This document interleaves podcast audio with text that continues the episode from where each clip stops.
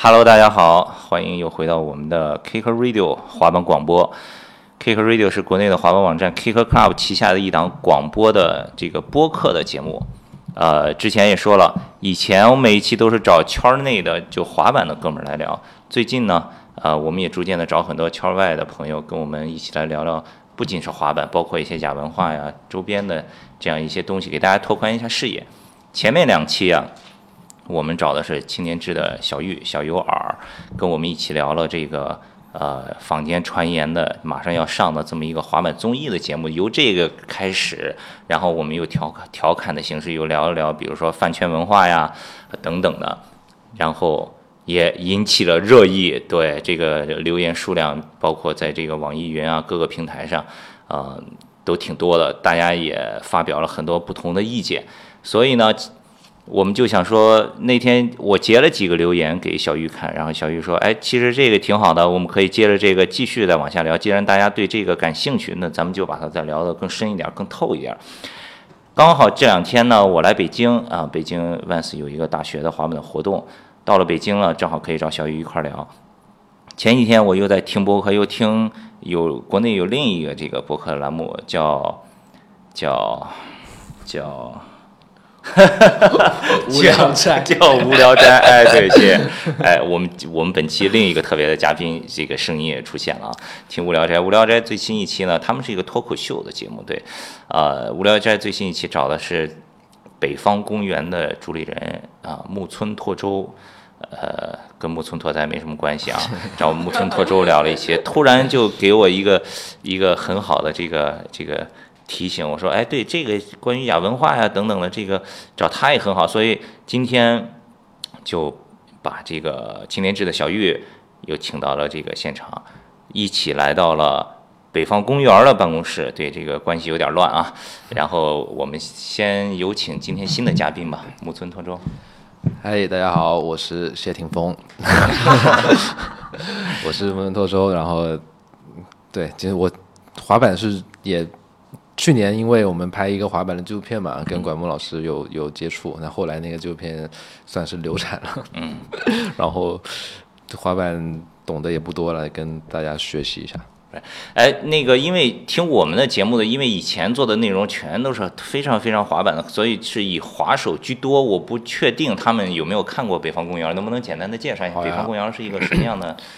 嗯，我们其实是一个自媒体嘛，我们就写主要主要关注流行文化。我们的 slogan 叫就是流行文化里真正值得被谈论的部分，那就是呃涵盖的领域包括电影啊、音乐、独立音乐、所谓嘻哈、hip hop 或者更小众的一些东西。所以包括去年做那个滑板的选题，也是我们滑板的纪录片的选题，也是我们觉得，因为当时是刚宣布那个滑板要入东京奥运会，那。一下子有很多滑手被，呃，比方被集训队叫去集训啊，然后有一些人有一些声音对全运会上的那些安排有一些不满等等。那我们那个节点就想做那个片子，后来拍了一两个月吧，就是感觉还是上次跟你说的，就是。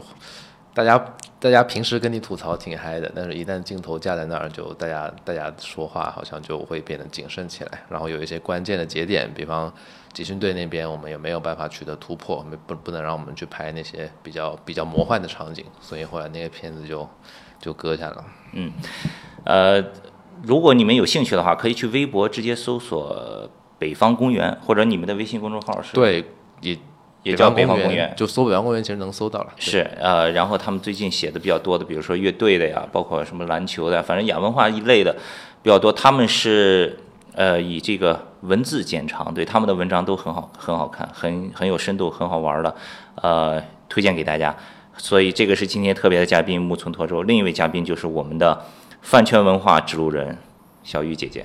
呃，对，就是上次看这个节目啊，很多这个网易云啊，包括上面的一些留言，呃，其实说实话，就是说，我觉得还挺高兴的，是因为其实能够看到说大家有在认真的去思考这个问题。我觉得本身观点是什么样子的其实不重要，那关键是说大家可能觉得这个东西，就像刚才木村拓周说的，它是一个值得被讨论的东西。我觉得这个是比较重要的。那回到刚才的一个，就是就是他们说这个，就是木村拓周说北方公园到底讲什么东西嘛？所以其实你会看到说他用了一个。词儿是很有意思的，就是流行文化里面值得被讨论的部分。但是可能我们会听到里面说，哎，可能会包含滑板，可能会包含嘻哈、街舞，包括可能等等一系列的东西的时候，其实大家可能会有一种疑问，说，哎，那这不是假文化吗？对不对？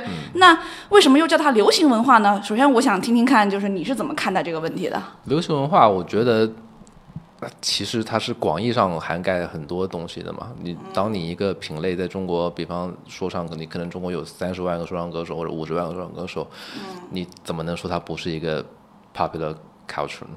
嗯，包括美国很著名的呃黑人流行文化媒体吧，叫 Complex，他们的 slogan 就叫 Making Culture Pop。嗯，那我觉得。在我看来，流行文化理应是一个更宏观的概念吧，然后里头可能有偏呃大众主流，然后跟主流舆论和主流价值更贴近的部分，以及跟呃主流价值和和这个父权社会关系更紧张的一部分，就是我们所说的亚文化呗。对，其实我是特别同意这个观点。为什么想让你去聊聊这个事情，也是因为说，之前不是在网易云上看到有一些留言，他其实会讲到说，哎，那个呃。我们作为亚文化，对吧？应该不要不要不要去 care 一些可能大众的声音，对吧？或者是可能是所谓的可能饭圈会喜欢的东西等等等等一系列的。那其实这个东西为什么它嗯会有中间的这样的一个张力的一个存在？其实我是觉得说，大家可能要去思考一个问题，就在于说，到底比如说亚文化是怎么被我们所知道的，对吧？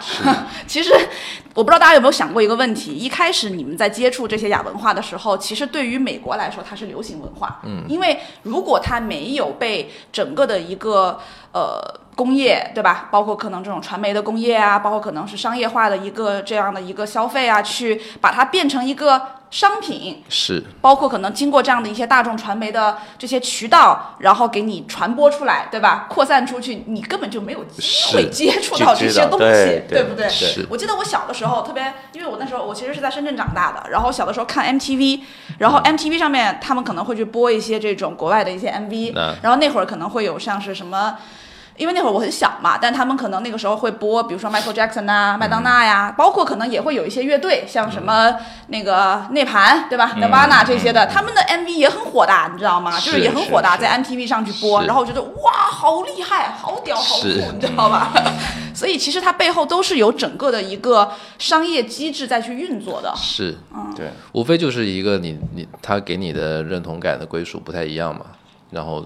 就就所谓的不同的亚文化流派，但最后归根结底，我觉得还是一个商品吧。是，我我不知道。就好像说到这个，你再回到滑板本身，那最早很多中国的第一代的滑板人知道滑板，是因为《危险之至》这个电影，对吧？这也是因为是一个商业的电影的片子，而且被在当时那个年代引入到中国来播放的海外的片子。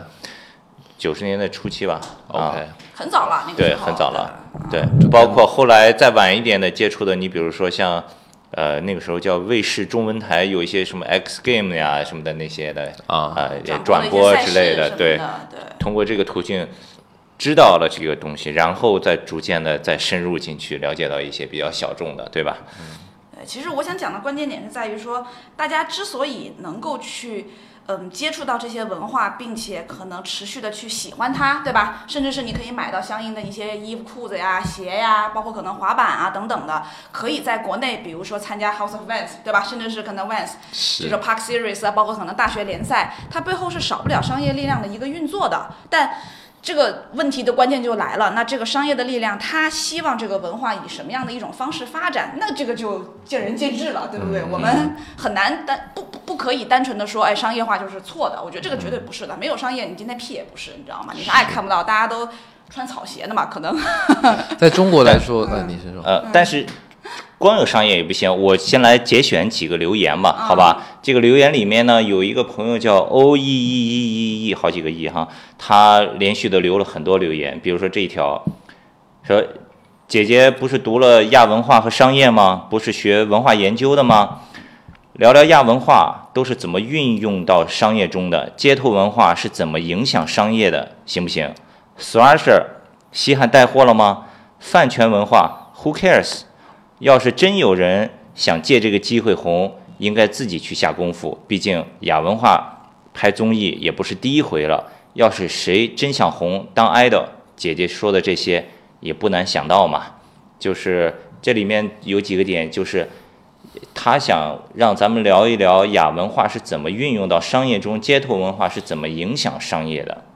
那你先说呗。对，我就想知道，我就想说那个那个那一句话，我觉得蛮好笑的，就是饭圈文化 Who cares？其实很多人 care。现在中国的娱乐市场完全是由女性支撑的。我那会儿去录那个乐队的夏天，然后回城里的时候，跟那个毛 Live House 现在的毛的一个一个主理人，那个是吧？对对对，叫大龙嘛。大龙，我就跟他一个出租车回来，我就听他说，他统计他们现场的演出的。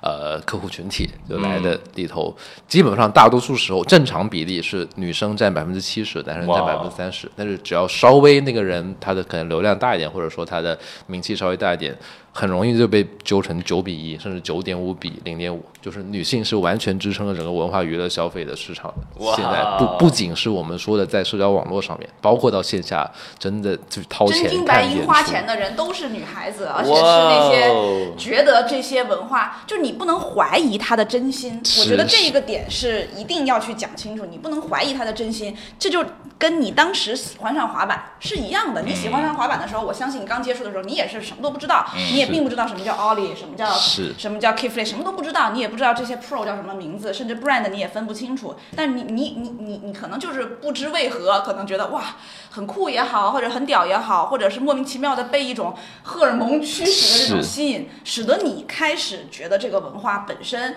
对你来说是有魅力的，你想要因此而去深挖它，然后再去可能了解它更多。我觉得这个是一个很原始的动力，你不能去怀疑这种原始的动力的对或者是错，对吗？当然了，我们也看到今天这个整个的饭圈文化有一些不好的风气。我觉得他过分狂热吧，然后他令在群体里头的每一个人的个体意识和独立意识被被这种集体的荣誉感、荣辱感。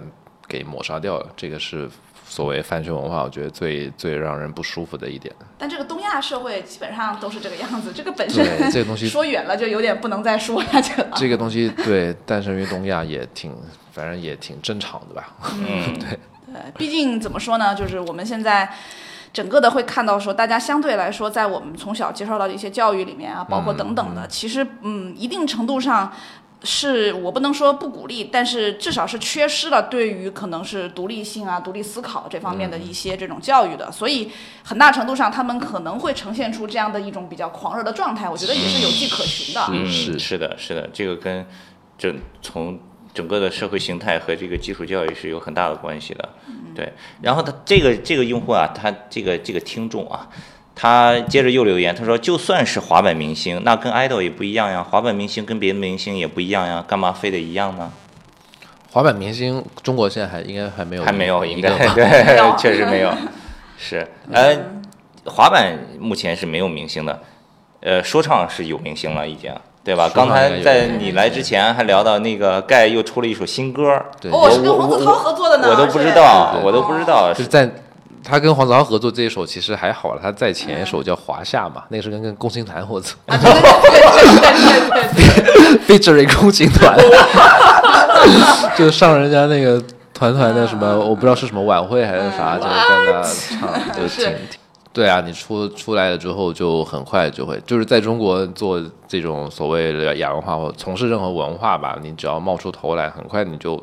就会面临你要不要被收编的这个抉择嘛？那盖，我觉得他可能一个是他主观意愿也觉得这样挺好，对，这样是我们不能怀疑嘛。对，这样稳，然后这样这样他也符合他自己的这种中国热血的价值观。另一方面也是，他如果不这样做，那可能饭也吃不上。对啊，对啊，咋办呢？因为本身就没有选择，其实对。正好说到这个，我就觉得可能我们也会看到，现在开始有更多的一些，其实滑板只是一个个案嘛，对吧？就是还有更多的不是个案，就是只是其中一个例子，就是你像乐队的夏天，对吗？其实也是把这个乐队文化可能。摇滚摇滚乐什么的搬到一个就是大众的一个综艺的这样的一个舞台上，然后甚至你看像这就是街舞也出了第二季嘛。其实我我那天跟一个从深圳过来的朋友见面，然后我们两个就笑说哦，这个夏天可能是我们在电视上看到最多认识的人的时候。对。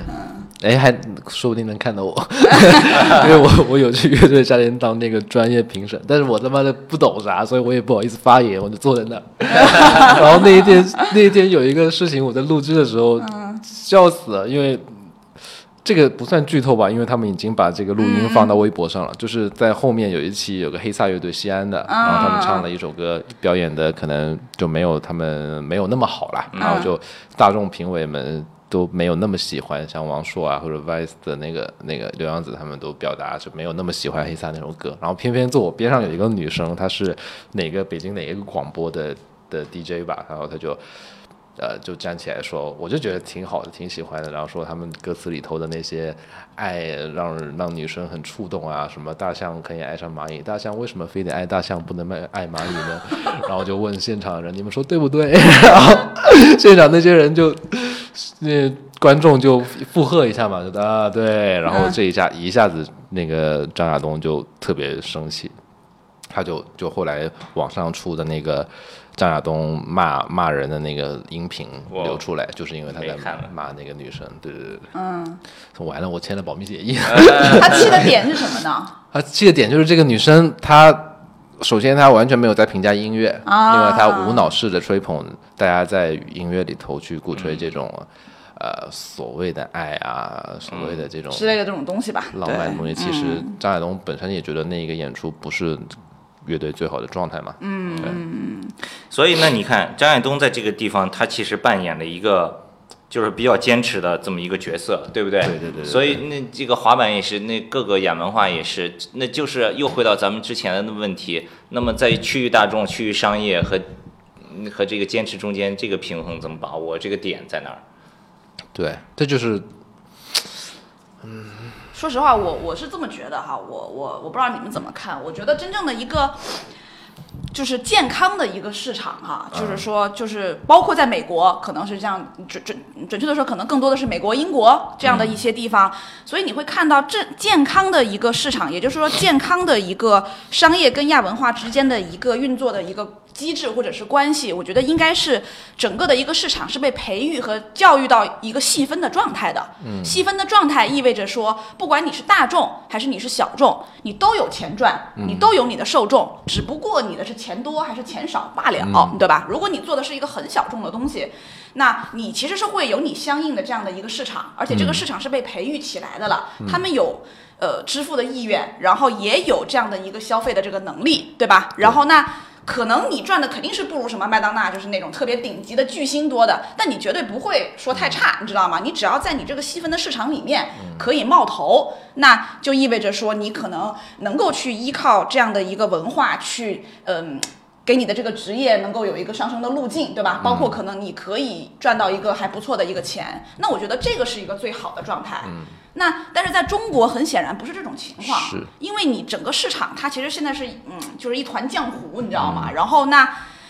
我们不能忽略是说，其实中国大部分的这个这个这个老百姓们，对吧？他们相对而言，可能刚刚越过这个吃饱穿暖的，可能开始有比较丰盛的一个物质生活的这样的一个阶段。那所以对他们来说，文化消费是刚刚开始，真的是刚刚开始而已。那你怎么可能期望这么大的一个市场能够迅速的去催生出能够去适应这些亚文化各自能够发展的很好的一个细分的市场呢？不可能嘛，不存在这种。情况，对它整个基础建设的的搭建的速度。就是中国速度再快，你也不可能说十年时间或几年时间把人家美国五十年或者一百年，对吧？软件方面时间赶超不了，对吧？我们在改革开放到现在，其实整个三十年的时间，我们完成了人家差不多工业社会两百年来的整个的一个基础的一个，我说的是。条件的这样的一个建设，对，但是你其实你很难 expect 你的民众整个的文人口素质、文化素养、教育程度能够跟得上。所以那回到刚才一开始说的，其实就是一个没有选择的。你在中国，你不存在说哦，我选这样的一个小的一个 segment，对吧？我觉得我赚差不多的钱就够了，我不用要指望着发达大明星什么什么之类的，没有中间状态，没有中间状态。在中国，你要么就饿死，要么你就只能去到这样的一个大众的一个渠道上去做。这个也是我刚才你在说的时候，我在想的，就是不光是因为受众的原因，不光是因为市场的原因，这个从业者本身的原因也是很重要的。对，因为就是尤尤其是你比如说盖这个例子，就是非常非常典型的。嗯，越是。出身越低的人，真的翻身之后，他会更加的极端，走向那个另外的一个极端，你知道吗？因为他就是因为以前太穷了，所以就特别渴望，就就会对，就就不想就其他的那些东西对他来说都不是限制，只要可以达到那个另外的一个点，对，因为他可能原来的那种生活，他真的是再也不想过了。对对对，所以说这个中国就是现在的情况，就是改革开放以后，可能是刚刚开始有钱了，对吧？所以。大家还没有那种说从小就是很富裕的生活，然后也我觉得没有赚很多钱，现在够用也可以，没有很少人会有这这样的心态，嗯，对，就都觉得哇塞，我在找一个机会，这个机会来了，完了就完全 desperate 就开始冲着他。更重要的是说，没有就是从小可能去培养起有这种文化消费的意识，我觉得这个是更重要的，因为你没有这样的意识，你肯定必定意味着说，可能你长大了以后，那你有啥看啥呗，对不对？是吧？你像，因为我平常做很多的这种品牌的研究跟咨询什么的，那你我我们平常会跟这种可能是各大的这样的一些视频网站，然后去研究一些可能我我说的是现在是真正的流行文化了啊，像比如说影视啊、综艺啊，可能这样的一些东西。那我们会发现说，其实整个行业，影视的行业、综艺的行业，到今天哦，影视跟综艺这么大众的东西，他们才刚开始说，哎，现在我们发现，呃，中国的影视跟综艺的这个内容开始慢慢的、慢慢的开始垂直化了。嗯，影视和综艺才刚开始垂直化，何时轮到你？对不对？是。对啊，中国相当于是现在有每一个小的亚文化领域有一个有一个视频平台，然后有一个有一帮资本用用这种建高铁的速度把你一个东西从拱起来地底下扯到对最高最高的地方。那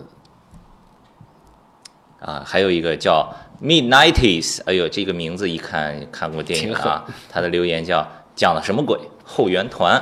嗯，这个看来听我们节目的还都是比较靠的，这个抵触情绪都很高嘛，对吧？然后还有一个是，呃，所以这个叫渡渡鸟幺七幺二二说，所以这是滑板吗？嗯，还还有一个叫用户几几几数字说他不懂亚文化，说你不懂亚文化，这个这个怎么听我们节目的大家都又回到这个叫 O E E E 的啊？他留了一个留言，呃。他用了 Kicker Club 的一个 slogan，他说：“呵呵，滑板是为了改变世界，而不是被世界改变。所以，那应该怎么改变世界？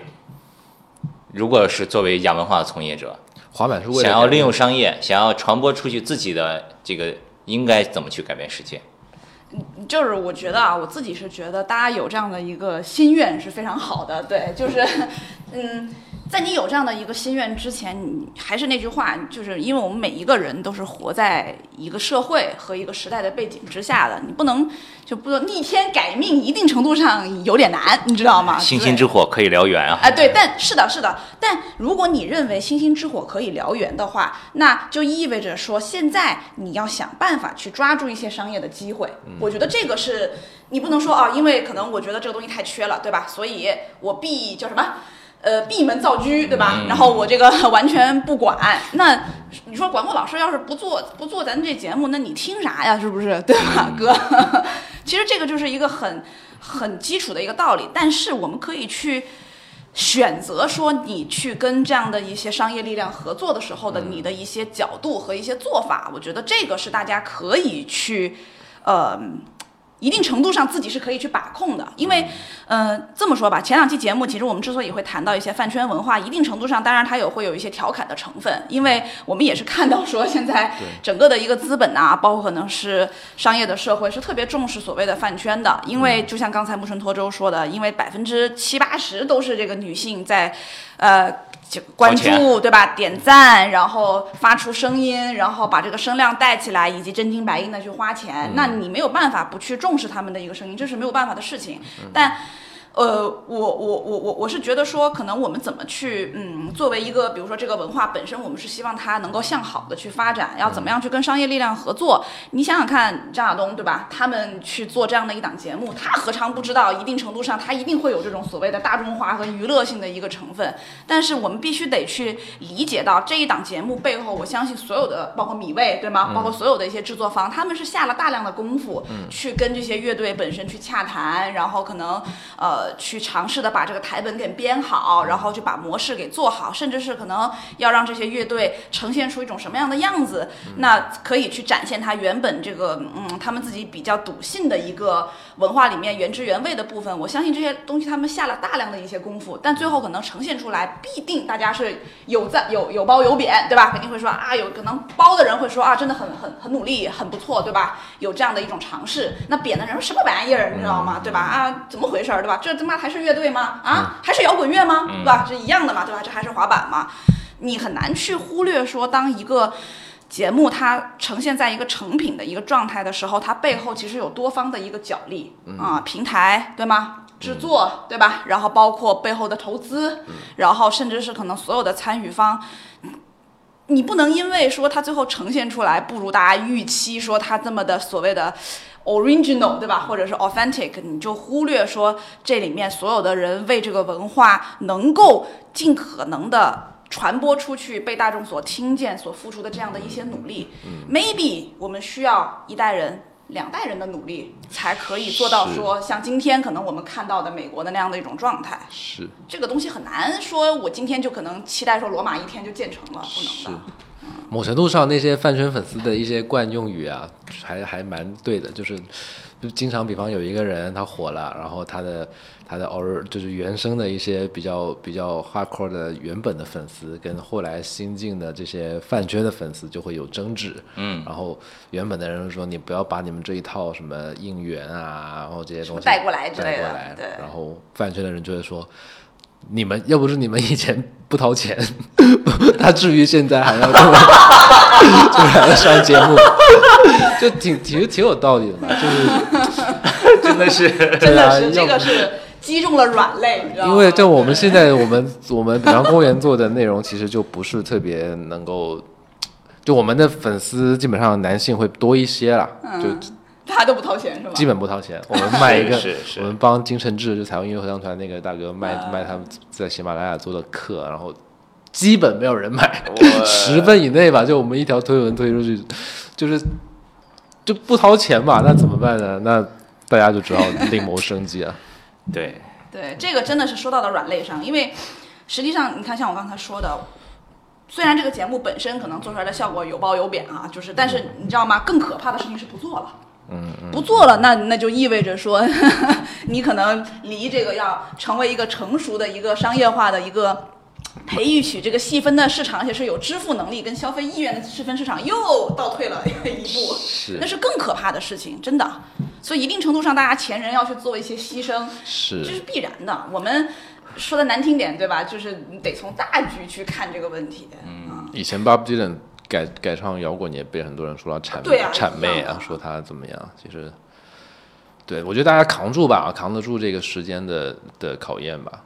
说到掏钱不掏钱这个，我又想到滑板圈里的一个案例。滑板圈有一句话常常被人提起，就是 Support your local，就要支持本地实体滑板店。嗯嗯，大家一直都在喊。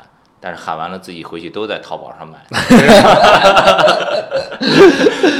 对，所以说这个实体滑板店是本地这个滑板的明灯，是滑板这个信仰的教堂，对吧？只有他们才组织活动，才组织不拉巴，大家一定要支持，对吧？这个也是。但我不知道在这个在中国会不会，它其实我可以理解这个 support your local 这种，它其实是一种就是地方，首先它在地文化的有一个强烈的社群性嘛，大家围绕着可能那一两个滑板店或者滑板的呃推手，他帮助了这个社群，这个社群回馈他。但在中国是不是这个社群性其实没有那么强？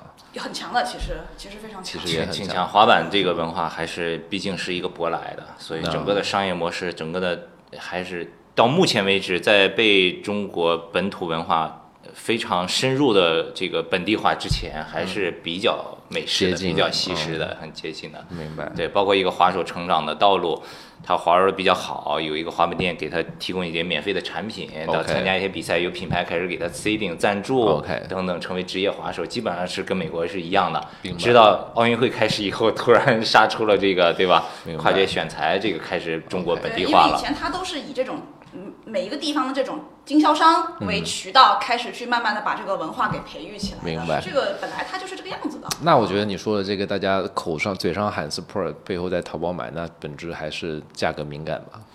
对啊，这个而且这个方便程度也不一样嘛，对吧？嗯所以这个就你刚才说到这个饭圈，这个让我想到这个还挺像的。对要不是你们以前不掏钱，他至于今天这个样子吗？对，哎，收听这期节目的这个听众朋友们呀、还是要掏掏我钱啊我们这个微博打赏好像也开通了。我觉得这个是另外一件事儿哈，就是你让我想到是说，我觉得有有有有一件事儿是一直让我非常的不舒服的，就是你知道不舒服的那个点是在于什么吗？就是我我我想说，嗯，很多时候我们可能很习惯于去批评某一件事情，但是其实就像我刚才说的，你没有意识到说，可能你今天可以得以嗯。看到这样的一个东西，其实背后有很多人在去付出，对吧？然后那大家可能觉得自己在键盘上稍微打一打，对不对？批评一下是非常简单的事情，但是实际上，今天如果我跟你说需要你去做这样的一个付出，你是不会愿意的啊，因为这可能对你来说意味着你要去牺牲一些自己的一些利益啊，等等等等一系列的这种东西，所以，那当然了，我不是说大家没有发表自己言论的权利，而是说我觉得可能大家。呃，可以去退一步去想一想，说那，嗯，我我愿意为这个文化付出什么，对吧？我愿意为这个文化去做出一些什么样的贡献，而且而且这个贡献可能会一定程度上损害到我的一些利益，比如可能会消耗我的一些时间和精力，但是我没有相应的报酬。比如可能会一定程度上影响可能我父母本来对我的一些规划，导致我跟家里吵架，可能 maybe 还有很多东西，对吧？所以其实如果可以去想一想这样的一个东西，你会觉得。嗯，如果你还觉得说，哎，这个文化它值得我去为之付出，为之去可能做更多的贡献，那我觉得很好，你真的找到了你热爱的东西。对，要自己做好这个取舍吧。哎，对了，刚才刚才聊到那个乐队的夏天这个节目，不是最近还有很火的说韩国那个超级乐队，你们有看过吗？我没看，那我我看了，你看了一些 cut，看了一些 cut。啊，你也只看了 cut，、嗯我看了两集，嗯，你看 cut，你觉得是怎么样？我觉得这个东西就是怎么说呢？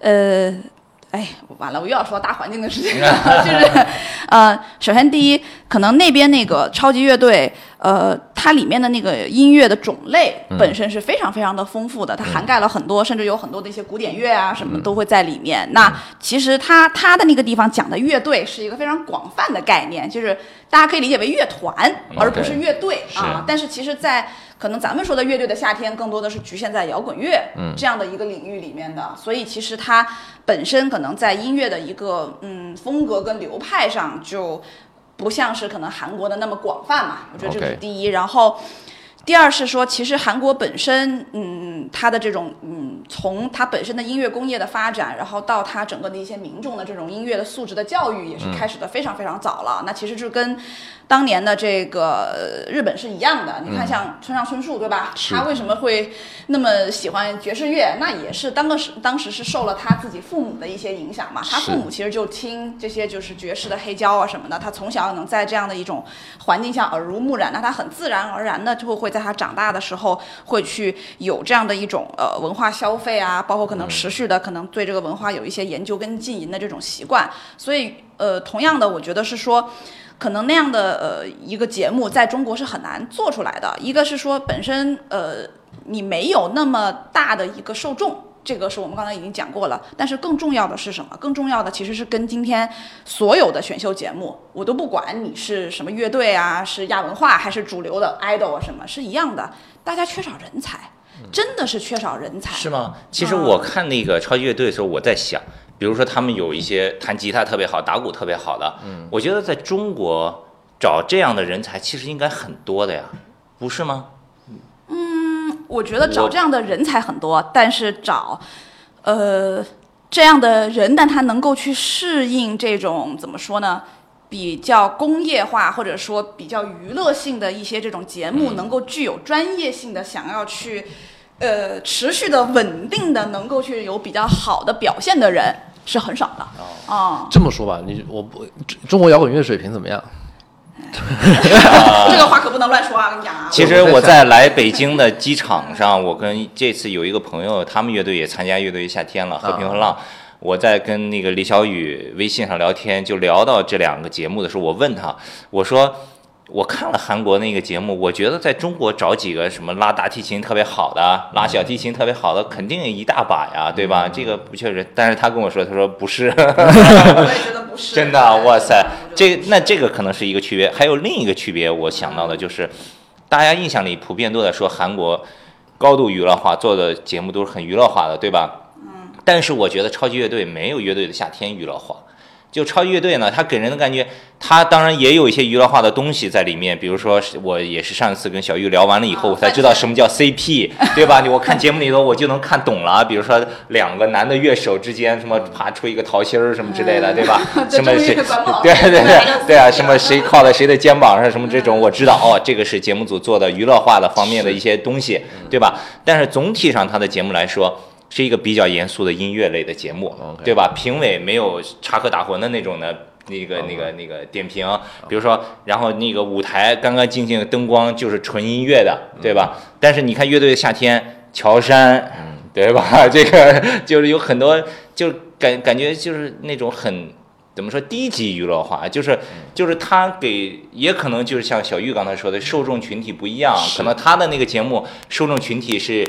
是这样的群体，咱们的节目要考虑到那些晚上吃瓜群众的，对对，嗯，对，我觉得是，主要是群体的区别吧。韩国的节目，我觉得他我没看那个节目，但我猜测他可能也不是不娱乐化，只是他娱乐娱乐化高级一点，很高级一点。然后其实不是高不高级，很圆润，我觉得是没让你感觉突兀。我倒不觉得是高级和低级的区别，而是在于，其实像我刚才说的，我不知道你们看了那个《这就是街舞》没？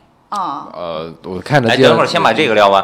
对你刚才说的突兀这一点，我又想到了。你看乐队的夏天那个评委的着装，你看马东老师就极力的把自己搞成花蝴蝶。你看乔杉，对吧？那你看韩国那个节目穿的非常普通，就是西装，对不对？这这又是另外一件事儿，感觉。对这个事情是，我觉得米未在有在尝试，就是把马东这个这个人变成他们节目的其中一条必看逻辑，就这样。以后他们不管做什么节目，搬马东出来有一个下限，你知道吗？下限不会太差，大家会觉得啊，马东好像挺好。就你能够保持一定的这个受众是会被这个节目吸引的。我不管我对摇滚乐感兴趣不感兴趣，对音乐感兴趣不感兴趣，我就搬出来。对对对对，他可能在尝试做这个东西。当然，现在效果看起来，马东好像不是特别适合这档节目吧？有点怪，就是对，而且他们那种造梗的和那种互动的方式，好像。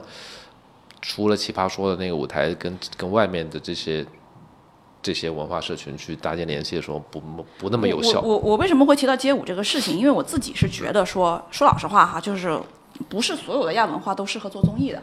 这个事情大家要有一个意识，你知道吗？就是怎么说呢？嗯，你你你看那个你。我我们这一点上要去说到综艺的节目模式了。你看综艺的节目模式，基本上你会把内容分成几个部分，一个就是舞台秀，对吧？就大家可能在这个舞台上表演，对吗？然后竞演，也就是可能竞竞争表演嘛，对吧？就是那个竞争的机制，你可能会有淘汰、海选呐、PK 呀，包括可能所谓的车轮战啊等等的一些这种对抗，包括像之前的那个嘻哈的 battle，对吧？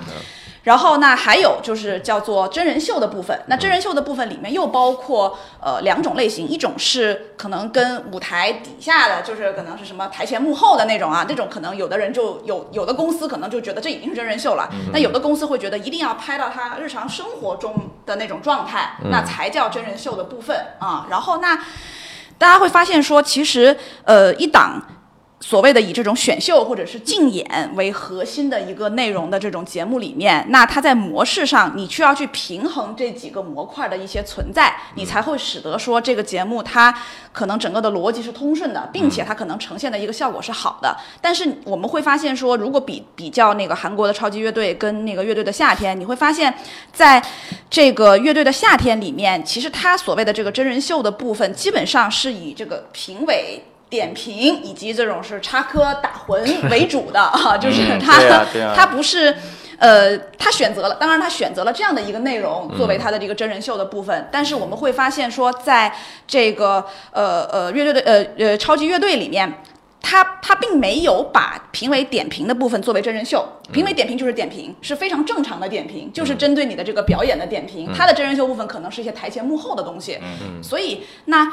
这样的一个差差异就会导致什么呢？就会导致说，一定程度上在乐队的夏天里面，大家都会削弱对于整个舞台表演的那个 那个关注度，你知道吗？是我看完节目是这样，你就是很弱化了，你知道吗？你就会觉得说，哎，这个节目里面好像有一半大家是在讨论啊，一半就是大家是在表演，它不是一个以舞台表演去展现音乐魅力为主的一个节目了。对对对，包括有一些乐队他觉得不是很好，两个乐队穿插剪在一起。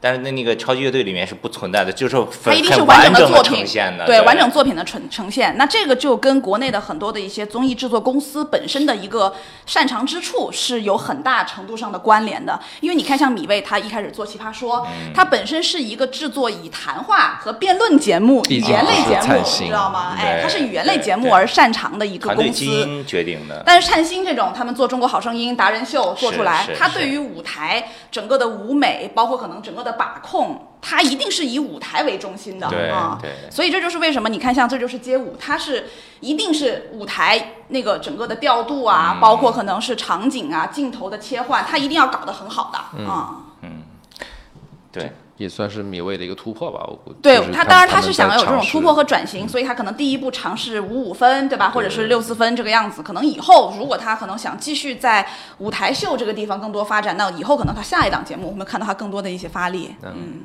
但是这个地方还有一个悖论，你打一个比方，咱们前面说的很多的其实是偏向于说要。这个中国特殊的国情，特殊的这个受众的需求，所以要去迎合这个受众，在艰难中前行，对吧？等等的这样。但是呢，同时另一个方面，我觉得，我打一个比方，我就把它从亚文化扯到科技。比如说，我很喜欢用谷歌的产品，谷歌以前有一个产品叫 Google Reader，RSS 订阅。我以前我完全不知道 RSS 是什么，但是呢，我通过用 Google Reader 逐渐的去了解了以后，现在。RSS 虽然它停了那个产品，我用飞利，但是是我很重要的信息来源的渠道。我觉得这个产品通过学习它、使用它，对我有这个 enrich my life，然后对我有一个提升，我得到了进步。我然后我觉得这样的东西是我很喜欢的，对吧？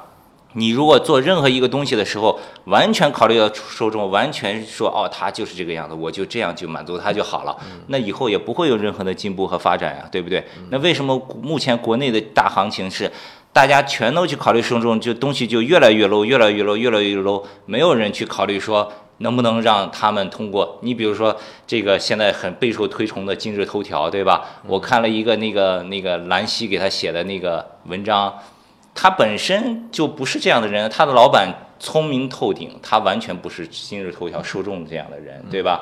但是呢，他知道人性的弱点，我就用你的弱点，我就去把你信息喂养起来，你就这样傻傻的就 OK 了。嗯，但其实热的夏天，我觉得有有在尝试去把一些这种文化带上来，不然他也不会让人家黑嗓什么上来，对不对？你说老百姓谁知道黑嗓是个啥，对不对？是吧？他一定程度上还是能够通过。这些就是呃综艺对吗？哪怕它可能一定程度上比我们想象中的要更娱乐化，它也是能够去接触到一些新的东西的。我举个例子，当时可能去年就是他们那个腾讯拍《极客电音》的时候，当时不是蒋亮嘛，对吧？然后我特别好笑，你知道吗？就是我们当时那个制作人跟我说，说那个蒋亮有一个粉丝，然后就是呃第一次知道可能有雷鬼这种音乐啊，然后特别喜欢，然后自己可能。专门的可能还想说，哎，我能不能去呃开一个什么班啊，还是什么之类的，可能去呃教大家可能去制作这种雷鬼音乐等等等等一系列，他自己可能本身也喜欢上这个东西了。然后那个那个那个人，他其实就是一个四线城市很普通很普通的一个人。嗯，那我觉得一定程度上，嗯嗯嗯，再小的进步他也是进步吧，对不对？我觉得不能是忽略这种东西的。对，就就就比方，其实头条系的产品，我我我想啊。如果我们把今天我们去刨开一线城市、准一线城市、二线城市，我们就算三四线城市和乡镇地区的人们，我们就算他的每天的阅读时间，我相信应该比十年前或者七八年前是多了不少的。即便这些阅读时间是贡献在今日头条这个产品和他们推送的文章上，依然是一种阅读。换做以前，他们这个阅读的时间可能是不存在的，他们就是网吧。或者可能根本就没有，对，或者是这个时间就拿去拿去打麻将，哎，喝茶什么之类的。这这个阅读时间，我认为整体上还是，呃，对，还是有做了一些善的吧。我觉得在科技领域的企业整体来说，我觉得还是做一些善的。但是娱乐领域，因为我们说科技向善嘛，那娱乐领域，我觉得可能各方面原因，它首先它它的这个。娱乐行业不像科技，过去这十年搭上了一个非非常快的快车道，包括有政策的各种利好，把外企挡在外面，然后把中国的企业培养起来，然后创新，然后鼓吹创新创业这些东西，让科技行业它有一个很好的窗口期，黄金十年，这十年的发展让他们有更高的效率去赚钱，以至于他们有更高、更多的。就是有机会说去我们学习硅谷那一套向善，Google 那一套不作恶的东西，但娱乐行业过去这年没有，并没有这样的井喷式的爆发的态势，大家我觉得可能还是一个比较激烈厮杀的状态。所以就，对，回到刚才我说过的，说其实其实在中国这影视行业和综艺行业，它刚刚开始垂直化，真的是刚刚开始。我不知道大家如果平常可能有去看院线电影的时候，没有这种感觉。其实近一两年来，你已经可以在院线里面看到一些相对我们过去会觉得比较。所谓的不非大片的一些这种存在了，已经开始有一些包括发行公司什么的，他们是愿意去投钱，愿意把这样的一些电影带到院线里面来的啊，哪怕可能它的票房肯定那是上不了，就不要说上不了十亿，可上上上上个两三亿都有点困难啊。但但是大家开始可能愿意去做这个事儿，其实就是说明说，哎。可能我呃去投资，或者是我去引进，甚至是我去发行这样的一些相对来说不是大片的这些片子，它本身的那个受众，哪怕它可能只有两三亿的票房，但我的那个投入产出比已经足以让我去赚钱了，那我就可能会愿意持续的去做这些事情。那这个就是一个好的发展趋势，对吧？这就像我们刚才说的，你开始慢慢的去形成一定的细分市场了。嗯。OK，但其实我理解管木老师的的。立场了，或者说他的他作为一个死忠的 Google 粉丝，早期是早期是果粉是吗？对，呃，包括你在上海待了也很长时间嘛，你其实是经营在一个一个其实是更人文的环境里头，然后你去追求更属于你个人更高阶的一些文明和和城市文化的一些东西，但真的就是我我觉得中国的这个割裂远比我们能感受到的要。强烈非常多，而且尤其在互联网这样的一种环境之下，包括你可能会被一些算法包围以后，你就更加看不到说跟你本身的视觉隔绝。所以说这个，呃，前几天那个风投圈不是有一期节目是讲的这个个人信息获取和管理嘛？嗯，那期节目也很好的。我觉得这个个人在今天拥有个人信息获取和管理能力是一个非常重要的能力，对，但是也很难，对。对，就是像我们，我们去年还拍了一个孙笑川的纪录片，就是那个代代大师兄，我们在他的老家新津那个地方待了，在哪里啊？在四川成都边上，新津，然后在那待了一一周啥的，然后，然后给我的感受就是，那还不是一个特别农，就那不是一个农村，那只是一个小就是县城吧，可能算是成都的那个，但是已经开始城镇化了。对，你就感觉跟北京完全是天差地别的状态，就是。我很难用语言去描述的，你就感觉你根本不是生活在一一个一个地方。你在北京想的事情，你周围的人、你的人际，大家在碰的东西，在孙耀川的那个环境里头根本就不存在，不存在。大家就是，所以他有他的受众，其实是平行宇宙，对吧？是一个真的是平行宇宙，对，因为前几天上海有一个美国的朋友，他刚刚做了自己的新的博客，他每期就找那些生活在上海的老外，就是聊中国在中国的事情，这里面的变化等等的。他提到一个点特别好，他说他曾经有一个想法，就是在中国要做 road trip，要穿越中国，就是看一看中国。但是他这个想法是怎么给打破了呢？有一次他开车。到离上海两两个小时车程的地方之后，他发现不行，完全不行。这是一个他不认识的地方，完全包括饮食、加油站各个方面，就完全他觉得自己就完全 handle 不了这个东西，然后就放弃了。对，就是中国的这个，就是像刚才木村拓周说的，我觉得整个的一个就是人口太多了，包括地域太广了，很多东西是大家难以想象的。其实，那我们如果当然，可能我们站在可能自身可能更熟悉的一个环境里面去谈论，说我们希望这个文化有更好的发展，那必定是是一个非常好的一个意愿。但是如果你去忽略整个的一个社会跟时代的背景的话，其实你你你你就很难去有一个很好的心态，因为你就会觉得太慢了。但实际上，可能对于那些人来说太快了。对，这个说的特别好。对，反正一句话就是前途是光明的，道路是曲折的。对，前途光不光明也不知道，反正道路一定是曲折的。对，道路一定是曲折的。是，这一两年会尤其曲折。对对对，就现在这个钱大家都也都没了，就是。包括哎，我上次，我我我上次就是去上海的时候，我就上了一个那个就是就类似于什么商业战略管理啊，还是什么企业战略管理的一个课，就跟着一堆那种民营企业家，然后什么的一起去上课什么的，然后。就有那个呃老师特别好，就是在分析整个的一个经济环境啊，一个发展。然后他给我们看了一个国外的一个那个模型，我我不好意思，我这金融没学好，也不知道是什么东西，我忘了那个模型的名字了。但大概程度上就是可能根据整个的一个人口，包括可能现在的一些产业啊等等等等一系列这种东西，包括可能是股票市场上可能呈现出来的一些数字，去做一些呃呃经济实力，包括可能整体的这种预测。他的预测是说二零几几年哟。哟，我都忘了，二零二零二零五零年吧，大概是二零五零年左右，他是预预测中国会超越美国，成为世界第一大国啊，然后可能再到再过三十年，然后印度又会追上来，印度会成为就是呃世界的第二大国，然后美国次之，然后紧接着下面是啊日本、俄罗斯什么什么什么什么欧洲之类的啊，然后那呃。大家想想看啊，这个还有 好几十年的时间呢，是不是？大家自己能不能活到那个时候？好像活到那个时候还是可以的，对，活应该是活到那个时候，但是人也老了，反正只能说那个时候我们就可以跟自己的儿孙辈说：“哈，你爸爸妈妈是吧？哈，我们你爷爷奶奶那个时候怎么怎么怎么怎么怎么样等等的。”他们可能也会觉得说：“嗯，很魔幻嘛，听起来。”就我们现在经历的，可能感觉一些一些平常的事情，或者一些觉得挺偶然的事情。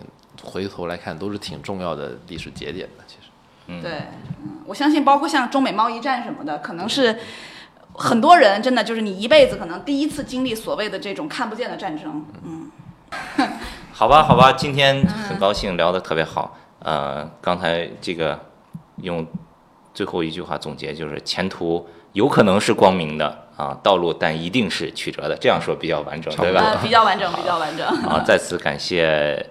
来自青年志的小玉、小 U R 以及北方公园的呃木村拓周啊，感谢北方公园提供本期录制的场地以及设备。是，谢谢谢谢，嗯，谢谢，也谢谢大家持续关注我们的 Kicker Radio 滑板广播啊，希望大家可以关注我们的微博账号，就是 at Kicker Club K I C K E R C L U B，或者是我们的微信公众账号 K C S K K C S K T。我们下一期再见。拜拜。拜拜。拜拜。